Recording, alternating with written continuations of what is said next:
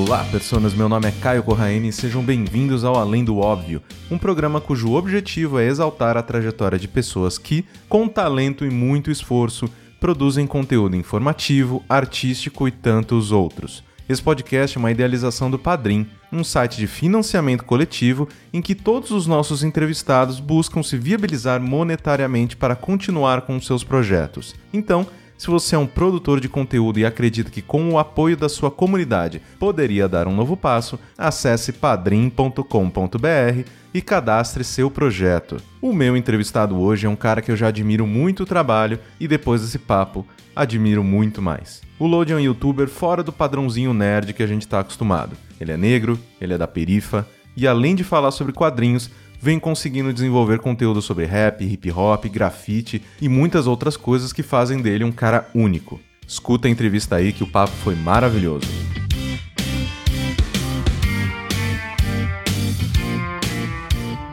Load, é um prazer enorme ter você como meu convidado no Além do Óbvio. Seja bem-vindo. Pô, obrigado. A satisfação é toda minha, Corrênia. Ouço falar muito bem de você pela Mikan, hein? Ela fala bastante, cara. que bom, que bom. Então, uma das coisas assim que eu sempre faço no começo de entrevista, as pessoas que me acompanham há muito tempo sabem que eu faço isso porque eu gosto de fazer essa primeira pergunta para meio que contextualizar a galera sobre de quem que elas estão ouvindo. Certo. Então, sabendo de onde você veio, é mais fácil também compreender onde, né, você tá e para onde que você quer ir. Sendo assim, na sua infância, quais eram os seus interesses? Tem coisas desse período que influenciaram diretamente com o que você trabalha hoje? Cara, eu acho que sim, e ao mesmo tempo eu acho que não. É muita doideira. tipo, na minha infância, eu era um moleque que. Eu gostava muito de ler gibi, eu leio desde os 10 anos de idade. Uhum. Mas o que eu mais fazia era fazer grafite. Eu grafitava bastante na minha infância, pichação, essas paradas, e andava de skate. Sim. Então, meio que são coisas que eu gostava que acabou vindo pro canal mais recentemente, assim, sabe? Nesses últimos anos mas não diretamente influenciou na minha carreira hoje. Aham. Uhum. É interessante, né? Porque isso é uma coisa que a gente com certeza vai discutir um pouco mais pra frente, mas quem te acompanha há mais tempo e tá vendo esse seu movimento agora de pivotar um pouco o canal para né, não ser só mais quadrinhos, mas também abranger todos esses assuntos que fazem parte do que você é. Uhum. Agora que essas pessoas estão começando a ter contato com esse teu lado, né? Sim, uma vez eu um tempo atrás eu tentei colocar essas coisas no canal, só que eu tomei muita porrada, vamos dizer assim, da galera que era inscrita na época. Porque era um conteúdo que eu acho que a galera ainda não tava, não sei se é acostumado, não tava com vontade de receber. Porque foi no período onde o João Dória começou a apagar os grafites em São Sim. Paulo, começou toda essa polêmica. Então eu tentei trazer pro canal para mostrar pra galera que era um negócio legal e eu tomei mais porrada do que aceitação. Então eu meio que deixei um pouco de lado, assim. Sim. E agora eu tô voltando mais. Isso é foda, né? Porque essa parte da. Principalmente para quem desenvolve conteúdo pra internet, é difícil, né? Você lidar um pouco com o público quando, sei lá, você vê muita gente naquele boom do Minecraft, tá ligado? Sim. Que tava lá fazendo vídeo de gameplay todo dia e tudo mais, e o canal era isso. E aí o cara tenta pivotar, nem, nem para outros cantos, assim, é mais para outro jogo, a galera já meu, ficava rebelde na hora, não queria consumir, xingava, desinscrevia os carambas. Porque não, porra, eu inscrevi nisso aqui pra ver vídeo de Minecraft, você vai fazer isso aí, mano. É, a galera quer que você faça só uma parada só. Tipo, eles não aceitam que você gosta de outras coisas e tenta não ensinar as pessoas, mas mostrar para elas para ver se elas de repente não surge uma vontade também de ir atrás, sabe? E comigo foi a mesma coisa. Eu durante desde 2012 até 2017, 18 assim, eu era um canal só sobre quadrinhos, sabe? A minha meta na minha cabeça era ser meio que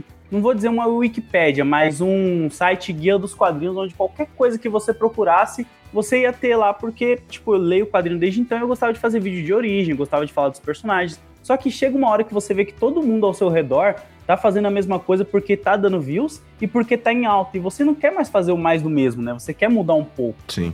Vai da galera, né? Querer aceitar ou não. É muito complicado. Sim, e a gente vai falar bastante sobre isso depois, quando a gente né, já tiver num outro ponto aqui da entrevista, que a gente vai falando né, realmente sobre uhum. a sua carreira como uma coisa mais estabelecida. Mas como você bem apontou ali, você começou o canal em 2012. Sim. E o que, que, te influenciou a criar o canal em 2012? Assim, qual era o seu objetivo com ele? Além, obviamente, do que você já disse de ser como você gosta muito de quadrinhos, você gostaria de ser ali um lugar de, de foco para as pessoas que gostariam de começar a ler e tudo mais. Mas quando você começou o canal em 2012, você pensava já em levar, às vezes, como profissão, de maneira um pouco mais séria, ou era um bagulho que você fazia só porque curtia mesmo? Não, cara, a ideia do meu canal, ó, surgiu em 2012, mas o que que acontece? Antes de eu pensar em ter um canal, eu jogava Battlefield 3, né? Eu acho que uma galera aí deve ter jogado. Teve uma época que foi uma febre e eu era Sim. de clã, eu participava de campeonato, eu tinha squad, eu tinha todas essas paradas e pagava o servidor, essa parada toda, assim.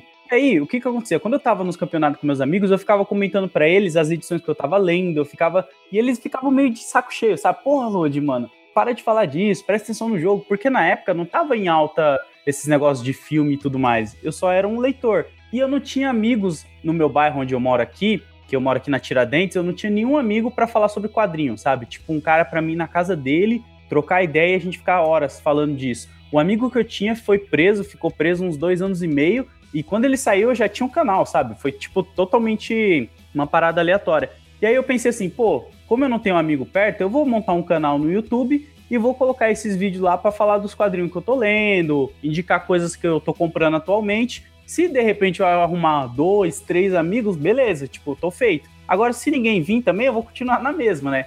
Só que por isso o canal foi, tipo, crescendo muito, assim, nesse lance de fazer vídeo de picape, fazer review de quadrinho, contar a origem de um personagem, porque na época a galera ficava perguntando, ah, mas como surgiu tal personagem? Aí eu ia lá fazer um vídeo explicando, sabe? Essas coisas foram meio que fazendo o canal crescer, que na época, 2012, tinha só quatro canais no YouTube que falava de quadrinhos. E quando eu digo canal de quadrinho, eu não digo canal que é cultura pop, sabe? Sim. Que, tipo, fala de videogame, fala de tudo. Não, eu falo do nicho quadrinho que os caras compra, faz review, tipo, compra todo mês ali fielmente você vai no evento mais perrengue que tem de quadrinho, o cara vai estar tá lá também com você. Tinha eu, o Pipoque Nankin, o Vinícius do Dois Quadrinhos e o Fernando do Central HQs. Esses eram os únicos canais de quadrinho mesmo que tinha assim no YouTube ali em 2012, quando eu comecei. E, tipo, mano, nós quatro, por muito tempo, fomos os únicos canais, né? Até começar a vir uma geração nova, com os filmes, essa coisa toda, e saturar o YouTube aí hoje em dia de canais de quadrinho, né? Que você acha de todo tipo para todos os gostos.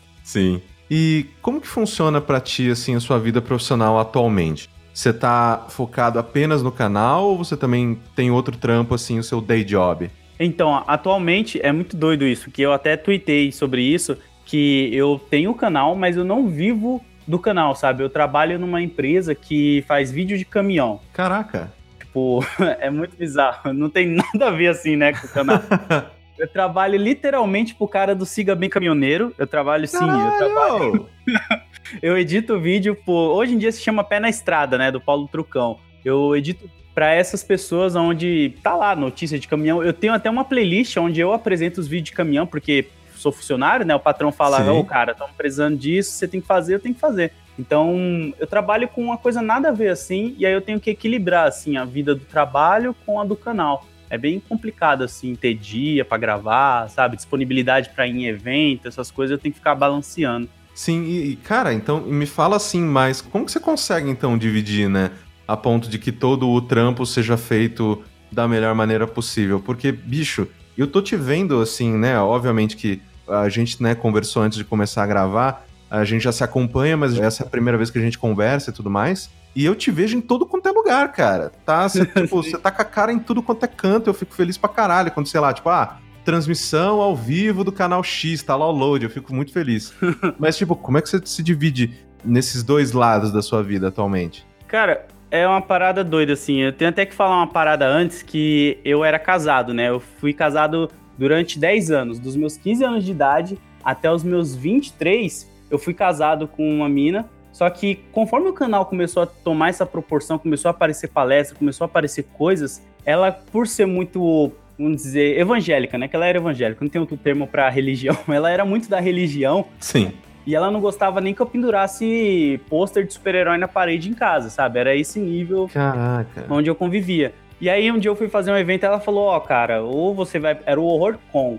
Eu fui fazer o Horror Con em 2017. Ela falou, ou você vai pra esse evento do demônio aí, ou você fica aqui com a sua família. Aí eu falei, pô, me desculpa, mas eu vou ganhar dois mil reais pra estar tá fazendo uma palestra ali de meia horinha, não tem como eu, sabe, trocar, tipo, dois mil reais que tá trazendo dinheiro para casa por causa do seu ciúme. Então eu peguei e fui, quando eu voltei, minhas coisas estavam tudo numa caixa de papelão.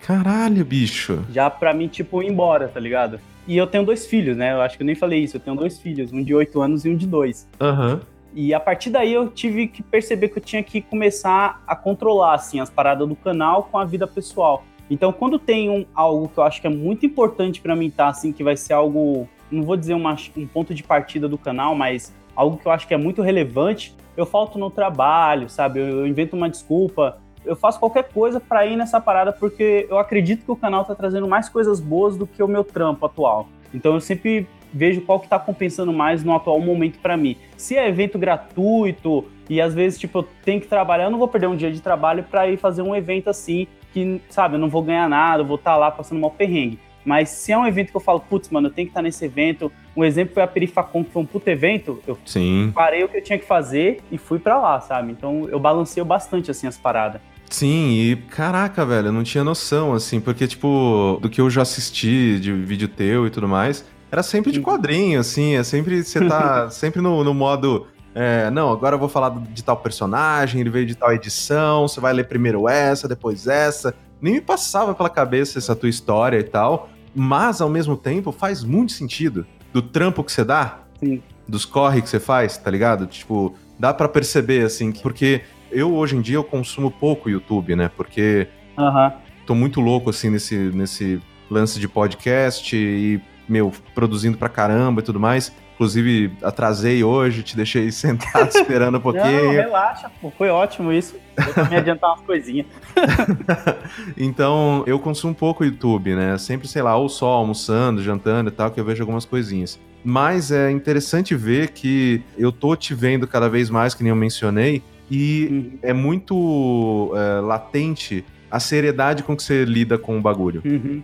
O trampo que você dá, e principalmente, né, a gente vai falar um pouco mais sobre isso, dessa maneira com que você pivotou o seu canal para que ele pudesse abranger mais do que é você. Tipo, dá para ver que você dá o corre, é, o corre é sério, sabe? É, eu acho assim, tipo, quem começou com nada dá muito valor, sabe, as coisas que vai conquistando. Porque se você já começa com os bagulho tudo de mão beijada, você não vai dar tanto valor assim, sabe? Você vai ter um valor ali, mas você não vai sentir que tá perdendo. Então, quando eu sinto que eu tô perdendo coisas que são muito importantes para mim, eu já começo a prestar mais atenção, sabe? Nas atitudes que eu tenho que ter, nos lados que eu tenho que fazer as coisas. É algo bem doido, assim, porque é uma responsabilidade muito grande. Porque, pô, 2012 eu já tinha um filho, tá ligado? Então, Sim. eu trabalhava numa metalúrgica, eu nem trabalhava com esses bagulho de edição de vídeo. Eu comecei a trabalhar com edição de vídeo por causa do canal. Então, tudo que o canal gerou para mim até o atual momento foi coisas boas, assim. Porque antes eu era metalúrgico, aí eu fiz o canal. Aí eu precisava aprender a tirar as bordas pretas. Não sei se você lembra, mas quando a gente começava a postar vídeo no YouTube, tinha aquelas bordas pretas do lado.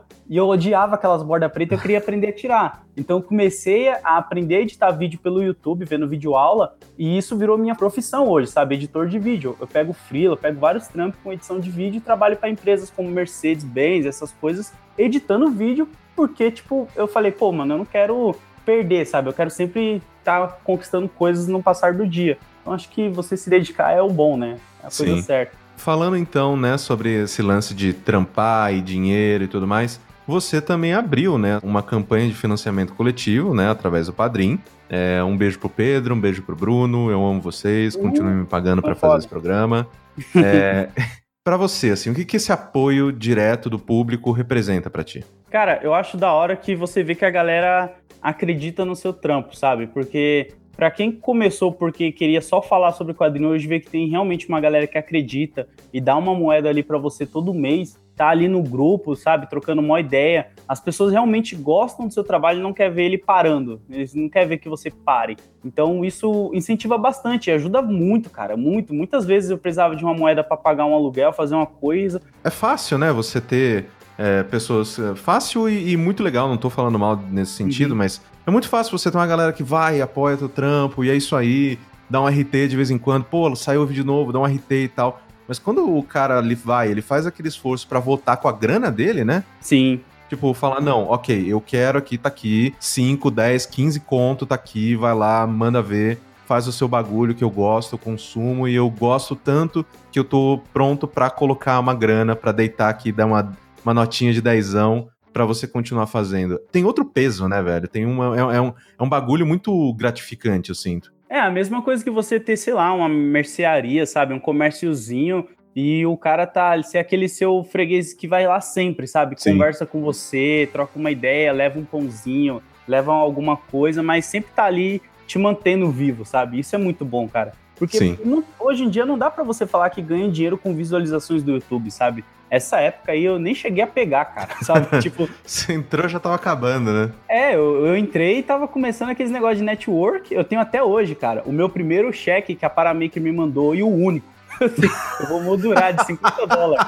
Eu tenho até hoje. E, tipo, a grana que eu fazia com o YouTube, cara, male male dava para me comprar gibi, porque na época eu não tinha parceria com editora nenhuma. Então eu comprava muito gibi e comprava coisa pro canal, sabe? Eu comprava equipamento, comprava câmera, comprava um headset melhor, jogo na Steam, que na época eu gostava de ficar jogando com a galera. Sim. Então era muito doido essas paradas de dinheiro do YouTube, né?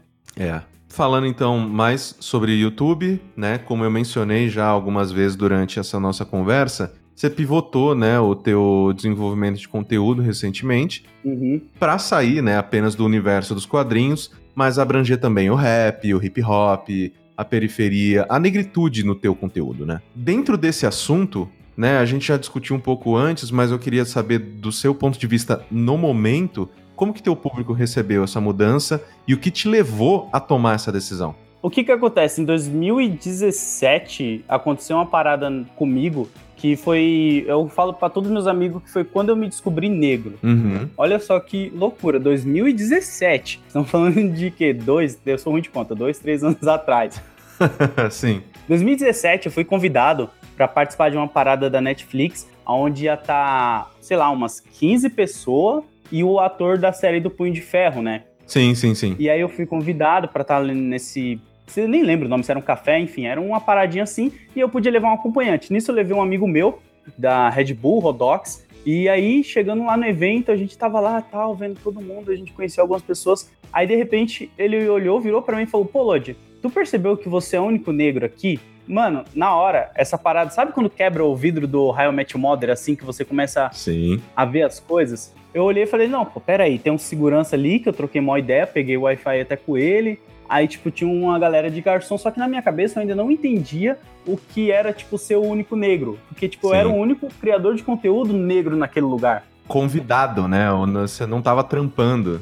Exatamente, eu tava, tipo, convidado, mano. E aí eu fiquei me questionando se eu tava lá porque o meu conteúdo era bom ou se eu tava lá porque, tipo, de cota, assim, sabe? Sim. Mas eu sei que, tipo, a pessoa que me convidou, ela é até próxima e tudo mais. Mas foi aí que eu quebrei o vidro e eu comecei a prestar atenção nas coisas. Porque, como eu moro na periferia até hoje, até o atual momento, eu ainda moro aqui na Zona Leste, na cidade de Tiradentes, eu sempre vivi, vamos dizer, numa bolha onde todo mundo do meu lado é da periferia. Sim. Então a gente está acostumado a tomar um enquadro da polícia, a gente está acostumado a tomar esporro fazendo nada, a gente está acostumado a um monte de coisas, coisas que não era para a gente estar tá acostumado, sabe? Mas a gente está tão nesse ciclo que a gente não, não estranha.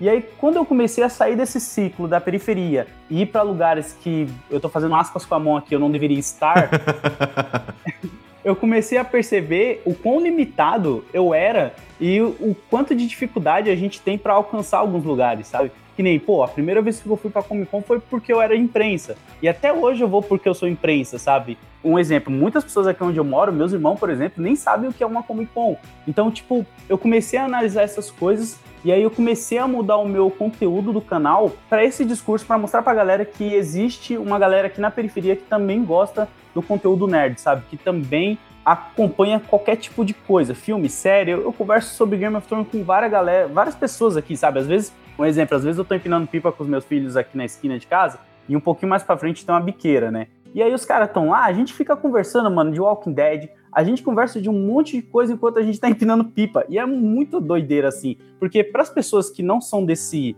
meio, elas devem achar isso muito bizarro, sabe? Sim. E aí eu tento mostrar para a pessoa que não é porque você é preto de periferia que você não acessa essas coisas e você não deve, sabe? Então eu mudei muito o discurso do meu canal para essa parada Ainda mais agora linkando com a outra parada que você falou do rap. Quem cresceu em periferia sempre ouviu rap, cara. Rap e pagode, eu acho que é a trilha sonora de manhã quando o cara acorda para trabalhar, tá ligado? Porque o vizinho Sim. tá ouvindo, no final de semana a dona tá lavando roupa ali ouvindo. Então, eu sempre gostei de rap, eu sempre vi uma ligação do rap muito forte com os quadrinhos, porque eu acompanho muitos rappers, tanto gringo quanto nacional, e eu sempre vi eles fazendo referência. E eu falei, pô, tá aí, eu não vejo ninguém fazendo isso, sabe? Mostrando pra galera essa ligação, fazendo pautas interessantes, interligando essas coisas. Eu vou começar a fazer. Aí eu fui num evento de quadrinho, vender uns quadrinhos com um amigo meu, o Thiago Pesanetic, e lá a gente tava vendendo uns quadrinhos e tal, e chegou o Emicida, assim, tá ligado? E aí eu uhum. falei, pô, Emicida, eu vou vender para você três quadrinhos.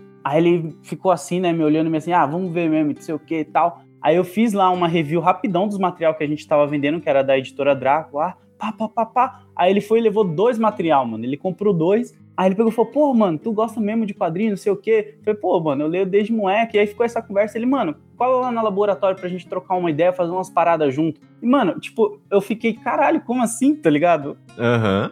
Uhum. beleza. Aí, a partir daí, ele começou a me dar dicas de como eu poderia melhorar o meu conteúdo sem perder a minha essência, sabe? Sem deixar de ser quem eu sou. Porque muitas pessoas, quando começam a falar sobre a militância negra, né, elas às vezes vão muito pro lado de ser um militante, o que eu não acho errado, mas cada um tem que ver o que acha melhor para si, né? Eles vão muito pro lado da militância e outros, às vezes, nem vão pro lado da cultura pop, sabe? Ficam mais ali em algumas tretas que tá rolando na internet, algumas coisas assim. Eu procuro mesclar um pouco os dois pro público compreender e ser mais convidativo a eles a me escutar, sabe? A Sim. tentar ver como que eu penso. Eu não tô pregando nada pra pessoa ali, tipo, não, olha só isso aqui porque tem que ser do jeito que eu tô falando. Não, eu abro o discurso, explico o meu ponto de vista e vai da pessoa, né? Se ela vai querer ou não. Então, quando o público do meu canal, finalizando agora, eu acho que eu consegui linkar tudo.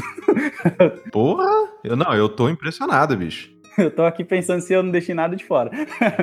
então, quando o público começou a ver meus vídeos, onde eu chamava um Emicida, chamava o Rashid, o João Gordo, pro canal, para falar sobre quadrinhos, sobre séries, sobre o que, que eles gostavam, e eles mostravam esse lado nerd deles, as pessoas já estavam predispostas a me ouvir sobre qualquer outro tipo de discurso, sabe? Porque eles estavam entendendo que eu não era só um moleque nerd padrão, que nem padrão eu sou, né? Mas que é aquele padrão branco, gordinho, de óculos, que fica falando de gibi, sabe? Eu sou totalmente diferente e os caras têm que entender isso, sabe? Que tipo, mano, eu não cresci com meu pai comprando gibi para mim, eu comecei a comprar gibi em sebo. Então, isso daí vai o que influencia no canal hoje, sabe? A minha vivência na periferia e a proximidade que eu tive com esses artistas, como transformar tudo isso num conteúdo relevante para quem não é da periferia se sentir atraente e querer ouvir a galera da periferia, e quem é de periferia se sentir representado e ao mesmo tempo despertar uma vontade nele de tipo, mano, eu quero fazer um canal, eu quero fazer um podcast, eu quero fazer alguma coisa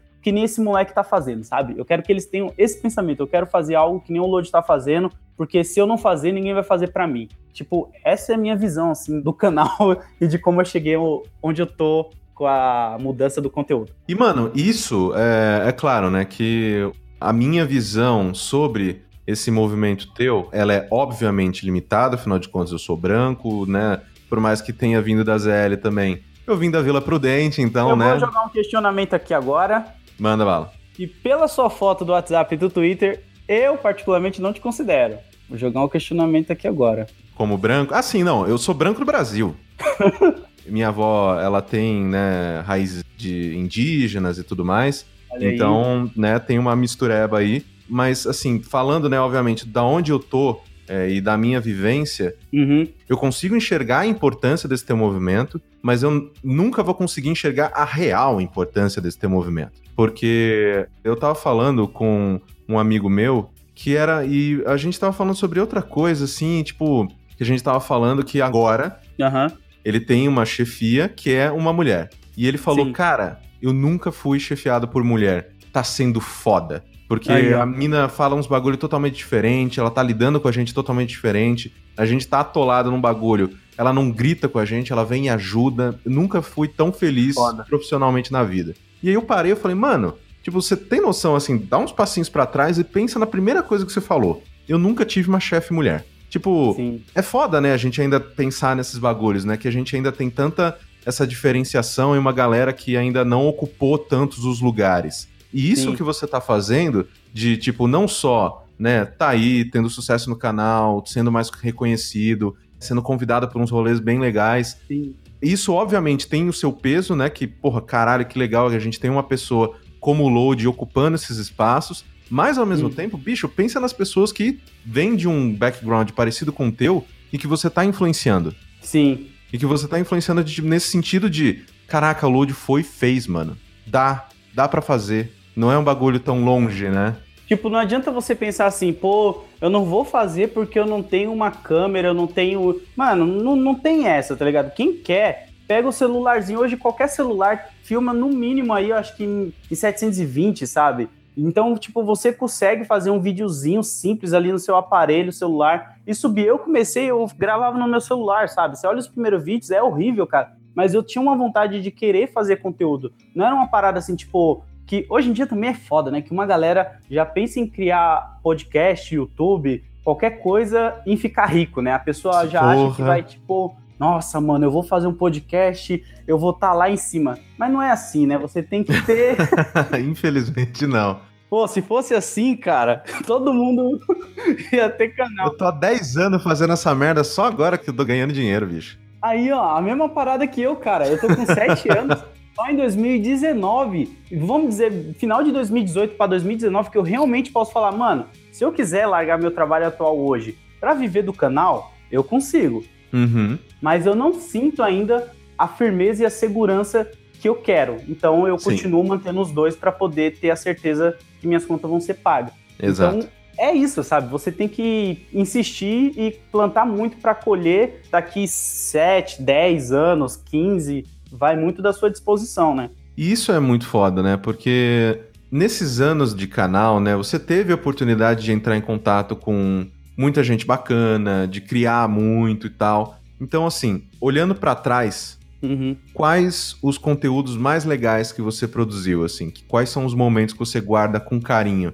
dessa jornada toda? Cara, os que eu mais gosto, deixa eu pensar. Bom, a primeira vez que eu fui na Comic Con, porque para mim era uma parada que eu nunca imaginei que eu ia estar de 2014, assim, foi algo surreal, assim, para mim. Eu parecia uma criança babando em tudo que eu via, assim, os quadrinistas, Mano, é, eu era totalmente desesperado, assim. As amizades que eu fiz também, que nem são, assim, ligadas diretamente, que eu sempre tô gravando, sabe? Mas, tipo, Sim. a Mikan, a Bárbara do Cuscuz, várias amizades, assim, eu consegui. Que é difícil eu separar, assim, cara, porque cada momento da minha vida eu arrumei uma amizade que me puxava para cima, sabe? De alguma forma. Sim. Seja, tipo, no canal, ou seja no meu emocional, seja no particular. Eu, e é sempre a amizade da internet, cara. Sempre essa, pô, a, a, minha atual namorada, né, que mora comigo, já é, eu já considero esposa, Sim. eu conheci ela no Twitter, sabe? Então, tipo, isso é muito doido, como essas paradas veio vindo assim, mas se for pegar vídeo,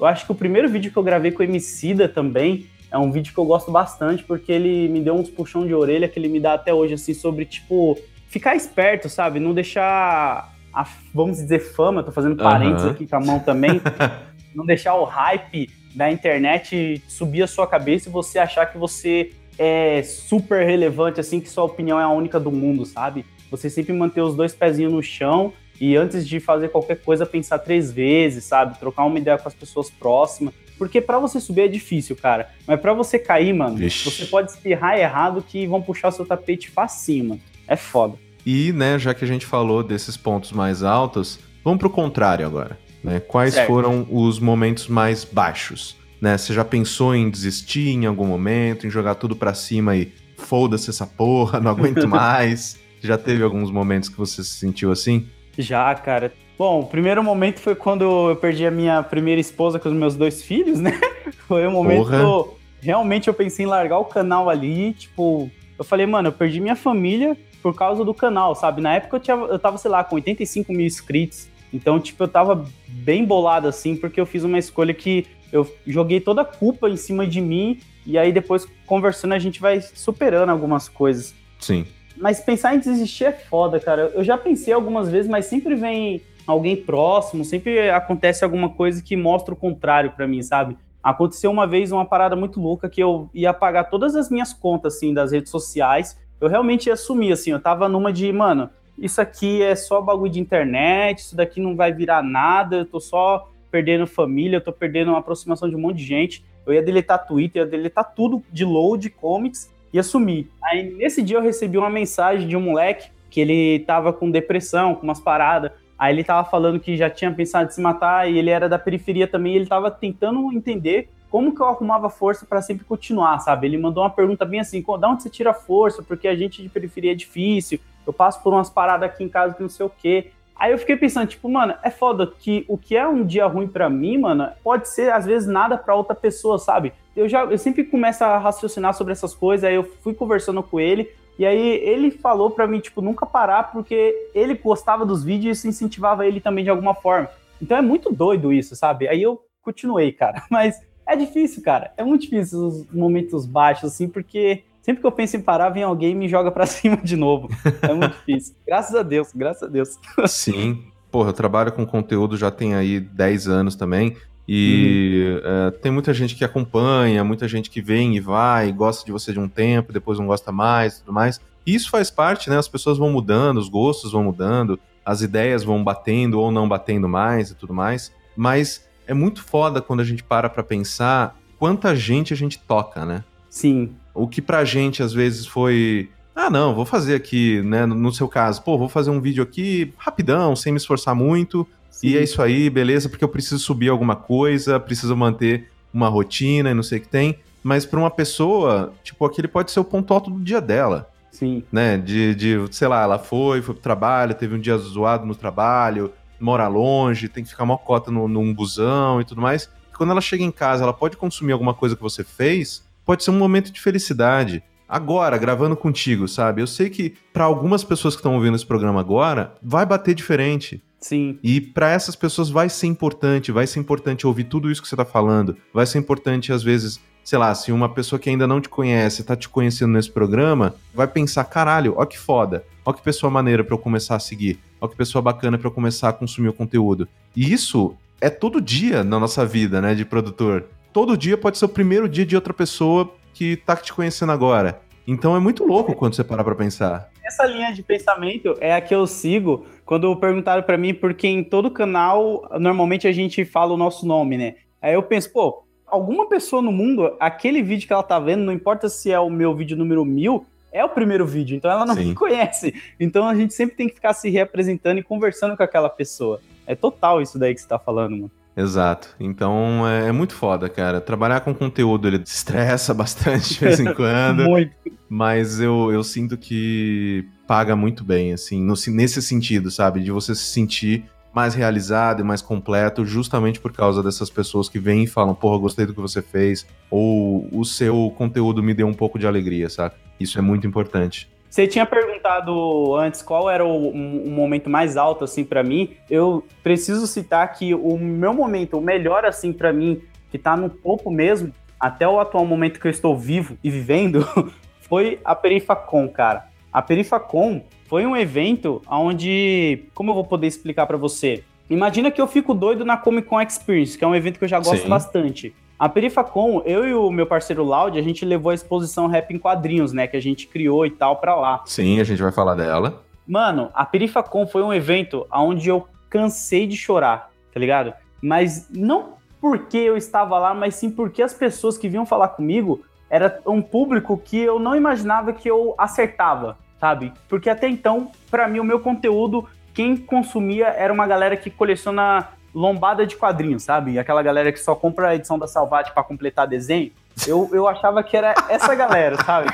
Quando eu cheguei na Perifacom, mano, o que tinha de gente que realmente acompanhava o canal, comentava os vídeos, fazia perguntas que eu acho ótimas, que são perguntas tipo, nossa, eu posso começar lendo esse gibi aqui? Ah, eu queria comprar tal gibi. Você sabe me informar onde eu consigo mais barato? Porque hoje em dia as pessoas nem perguntam muito isso, elas já vão querendo dar carteirada falando que lê, sabe? Vai, Sim. É uma coisa horrível, cara. Mas a Prifacom é um lugar assim que eu coloco na minha lista de uma das maiores conquistas assim que o canal teve. E vai ficar por um bom tempo, eu creio. E então, antes da gente partir, né, para uma parte mais existencial do programa, que eu gosto de deixar para o fim da pauta, eu uhum. queria que você falasse mais sobre o rap em quadrinhos, cara. Ah. Como rolou, qual foi o maior desafio, né, que você encontrou para fazer acontecer a porra de uma exposição de arte e o que esse rolê todo significou para ti? Cara, o Rap em Quadrinhos, ele foi. Eu idealizei ele junto com o Loud. Aí as pessoas falam, nossa, Loud, como assim? É, ele já tinha um nome parecido com o meu, porque ele é safado. Eu conheci ele em 2016 na Comic Con e aí ele fez uma exposição chamada Punk Rock em quadrinhos, onde ele pegava a galera do punk e colocava uma versão meio de super-herói.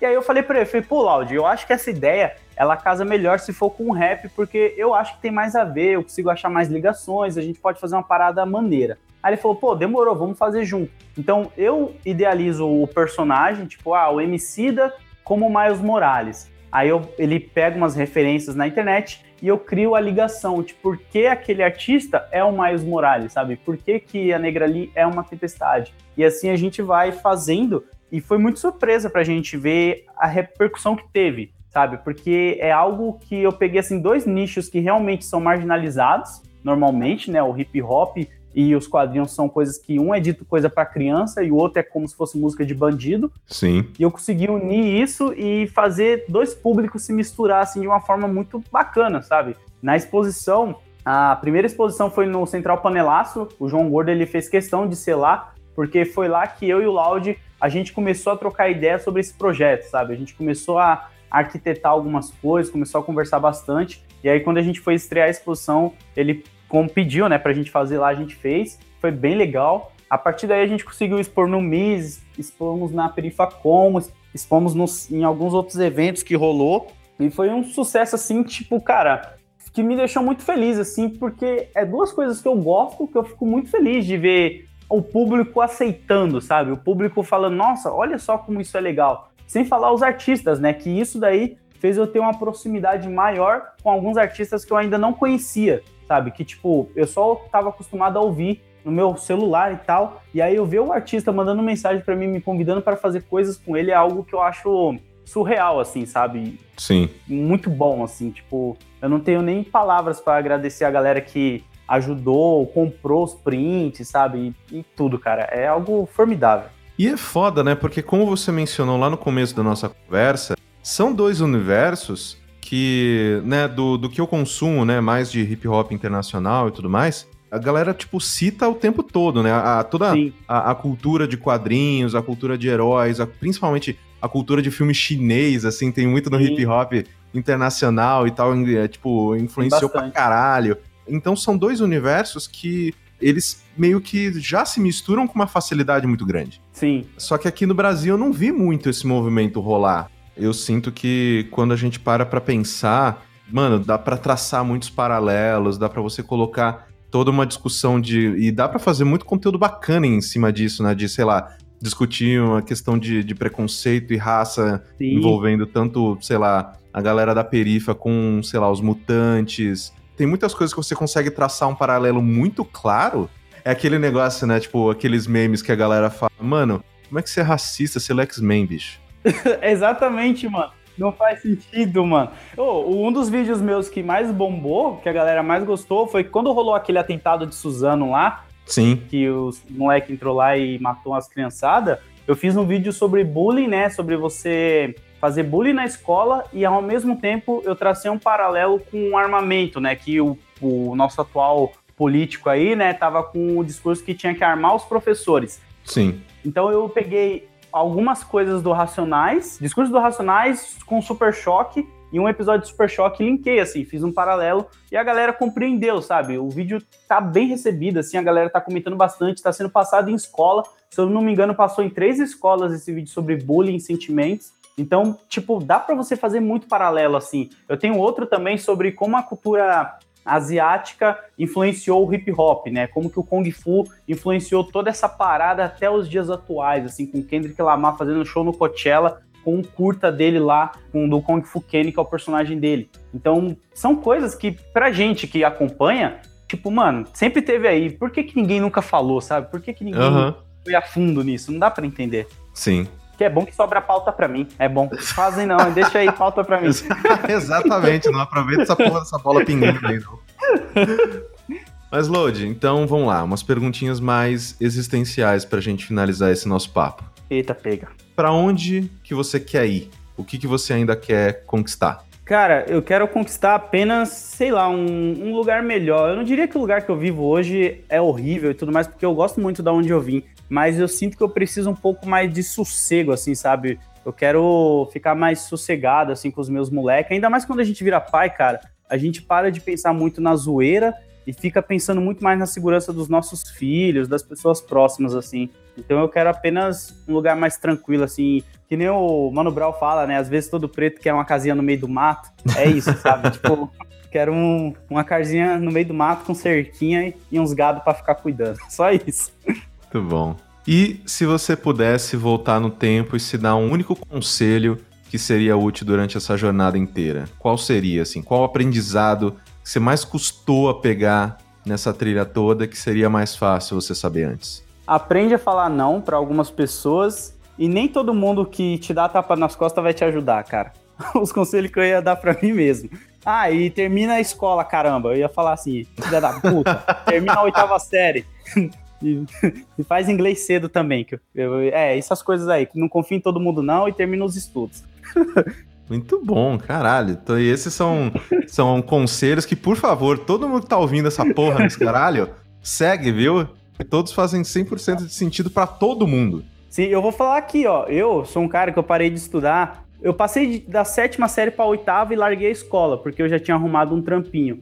Então, eu, na minha cabeça de moleque de 17 anos, não precisava mais de estudar. Só que, mano, depois isso daí me prejudicou em muitas coisas, assim, mais pra frente com questões de trabalho. Inglês, que eu nunca dei a mínima, hoje em dia faz uma puta falta. Eu tô correndo atrás fazendo curso de inglês hoje em dia, preciso terminar os estudos. Então, cara, deixa de ser aquele moleque do fundão que só quer ficar fazendo zoeira pra ser o descolado e estuda, cara. Porque realmente, quando você ficar mais velho, isso daí vai pesar na sua consciência. É foda. E você não pode chegar numa entrevista de emprego e falar, mano, não estudei, mas eu era muito engraçado, né? É, exatamente. Isso aí não vai valer de nada, cara. Se o livro negro fosse um currículo, hoje eu ia ser o presidente, cara, do Brasil. Você tem ideia. Mano, e é isso, velho. Eu tô muito feliz de não só poder ter conversado contigo, mas também por poder oferecer esse nosso espaço pra gente celebrar essa tua carreira. Pô, obrigado, cara. Muito, muito obrigado pelo teu tempo, pelo teu carinho de conversar aqui comigo. Senhoras e senhores, esse foi o Load. Pô, obrigado! Eu não sei, eu, dou tchau? Você... Pode fazer o que você tô... quiser. Eu tô perdido. Pô, Corraine, muito obrigado por essa oportunidade. Você é um cara que eu já admiro há muito tempo. A Mikan, alguns amigos próximos falam muito bem de você para mim, cara. Eu espero uma hora conseguir te trombar em algum evento, em algum lugar e bater um papo mais tete a tete, assim, porque, mano, você é uma pessoa muito foda. Obrigado a todo mundo aí que ouviu. E é isso, galera. Estudem e não confiem em todo mundo, não, hein? Fique esperto que o que tá em cima tá empurrando para baixo, o que tá embaixo tá te puxando. Então o bagulho é louco. E esse foi mais um Além do Óbvio. Espero que tenham gostado e que essa entrevista também tenha te inspirado a apadrinhar um projeto que fala com você. Acesse padrim.com.br e faça a sua parte para ajudar tantas pessoas a continuarem caminhando atrás dos seus sonhos. Mas antes de acabar essa edição, vamos quebrar um pouquinho essa rotina. Depois da gravação, eu e o Load continuamos batendo papo e tem um trecho muito bacana que, após, obviamente, de pedir permissão a ele, eu acho que vale a pena disponibilizar para vocês. Então, escutem mais esse pedacinho de conversa e até a próxima edição. Tchau, seus lindos!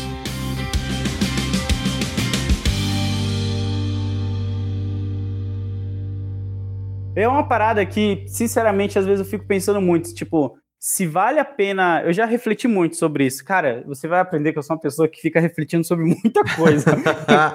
muita coisa, assim. Se você me falar uma parada, eu vou começar a viajar em cima disso e tentar tirar algo. Eu fico pensando se às vezes vale a pena ficar falando da minha vida, porque eu tenho medo de às vezes parecer pedante, sabe? E às vezes eu fico pensando, mas, pô, eu vou mentir? Foi coisas que realmente aconteceu e que me colocou onde eu tô hoje. E às vezes tem alguém que tá passando pela mesma parada e que precisa sabe, ter uma visão que, tipo, mano, nem todo mundo que tá na internet é uma galera, nasceu bem dizer, sucedida na vida aí, sabe? Sempre teve moleza. Então eu gosto de mostrar pra galera que mesmo você vindo do nada, você pode ser alguém de alguma forma, sabe? Mesmo que, que nem eu não me considero nada, cara. É foda isso. E faz todo sentido, assim. Eu sinto que pessoas diferentes, elas têm, às vezes, limites diferentes, né? De o quanto gostam uhum. de discutir sobre a sua própria vida, quantas pessoas que não gostam e tudo mais. Mas eu sinto que Teve um programa, cara, que eu gravei que eu já fui casado também. E Aí, o meu relacionamento ele deu super errado, terminou mal mal, tipo, foi bem, bem ruim, assim.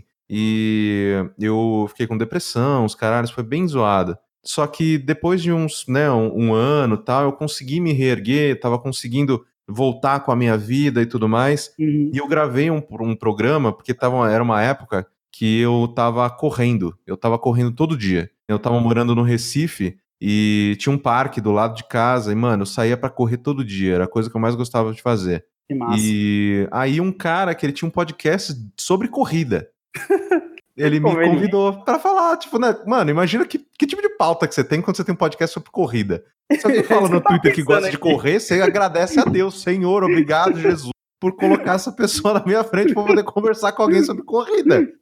Aí o, o, cara me convidou e tal. E, mano, eu usei o programa pra, mano, desabafar tudo. Falei do casamento que tinha, tinha dado errado, do quanto eu tinha pisado na bola com umas coisas. Uhum. E como a corrida tinha literalmente salvado minha vida, tá ligado? Porque, tipo, antes daquilo eu tava, mano, numa, num vórtice que só ia dar merda no final. Não conseguia enxergar nada de bom no, naquilo, naquele Caralho. caminho que eu tava naquele momento. Mano, era um podcast sobre corrida, tá ligado? Só que eu meio que sequestrei o cara para poder falar duas horas sobre a minha vida. Não, mas isso é para você ver, né? Você, tipo, precisava colocar para fora de alguma forma. Você tava Sim. precisando, né, falar sobre isso. Isso foi em 2014. Até hoje eu recebo mensagem de gente que ouviu, sei lá, essa semana esse programa do cara. E é foda porque quando a gente se coloca, Claro que a gente se expõe, a gente mostra os nossos defeitos, uhum. a gente mostra que a gente não é 100% do tempo uma pessoa boa, né? A gente sempre tem Sim. ali os nossos buracos. Mas eu sinto que quando a gente é sincero e a gente tá fazendo aquilo por um motivo, a galera entende. Ninguém acha que, que é pedante, que é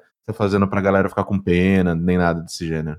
Na atual situação, tipo, que o Brasil tá, que nós estamos assim como pessoas mesmo, as pessoas elas precisam ser mais sinceras e ser mais reais, vivas, assim. Porque Sim. muitas pessoas na internet, elas gostam sempre de estar tá só em cima um do outro, sabe? Tipo, ah, eu sou foda, eu não sei o quê. Ninguém nunca fala realmente, tipo, pô, mano, olha só com, o que, que eu tô passando aqui, olha como tá isso. Eu acho que isso, às vezes, é o que deixa o conteúdo, a própria pessoa mais humanizada para quem segue você, sabe? Ela vê que você é uma pessoa que, tipo, mano, no dia a dia esse cara não tá só jogando videogame e gravando vídeo. Não, cara, ele, ó, ele corre, olha só esse problema que teve na vida dele aqui, que eu imaginaria nunca que ele ia ter, e agora eu tô aqui acompanhando com ele esse problema e a gente tá vendo a resolução disso, sabe? Como ele se tornou uma pessoa melhor. Eu posso me tornar melhor. Eu já penso assim, cara, que tipo, Sim. a gente precisa muito, mano, mostrar para as pessoas que tipo, mano, vocês são humanos que nem eu, não fica só pensando em desgraça também não. Vamos aprender a balancear as coisas, sabe? Porque é foda, mano. É, é difícil, cara. É muito difícil. Eu faço algumas palestras que com certeza você conhece. Eu moro em São Paulo, que tem uma galera que quando eu falo não conhece, mas tem um Céu Jambeiros, os Céus, né? Os Céus da Marta e tal. Uhum. Eu organizo o clube de leituras e palestras, assim, nas periferias para molecada. E tem muita molecada que, tipo, nunca imaginaria que podia ter contato, sabe? É, é umas paradas que eu fico surpreendido pra caramba. Que nem quando a gente levou 250 crianças aqui do projetinho que eu tenho de literatura para ver Pantera Negra. A gente fez uma vaquinha e conseguimos levar. Tipo, mano, tinha um moleque ali que nunca tinha ido num cinema, sabe? Nunca tinha ido numa sala de cinema, só em sala de cinema pública aqui de teatro. E, tipo, você vê que essas pessoas, elas precisam se sentir super-herói às vezes também, sabe? Tipo, pô, Sim. olha onde eu tô aqui. É foda, mano. Essa parada é foda. Eu, eu viajo muito, cara, nisso. Eu, eu, mano, eu sou uma pessoa, cara, que eu comecei a. Eu, eu era uma pessoa muito ignorante, sabe? Eu não vou mentir, não. Eu era uma pessoa. Tem até um vídeo no meu canal que eu tô querendo resgatar ele, para eu mesmo dar tapa na minha cara, assim, que é um que eu falo que eu não ligo pra se o personagem vai ser negro, vai ser azul, vai ser verde. Eu quero só que ele seja bom no filme, sabe? Eu falo exatamente isso. E hoje eu tava vendo esse vídeo eu fiquei olhando, mano, olha como eu era ignorante, olha como eu não me importava com nada, só com a fidelidade do meu personagem, sabe? Olha como eu era escroto. E, e isso é bom, sabe? Você às vezes pegar um conteúdo desse e mostrar pra pessoa que você mudou o seu pensamento também, ela pode mudar o dela, sabe? Ainda tem tempo para ela fazer isso. É, é louco, mano. Se você deixar, cara, eu falo pra caralho. E eu viajo muita coisa. Por isso que eu falei para você marcar um dia a gente se trombar pessoalmente, que é um monte de coisa, cara.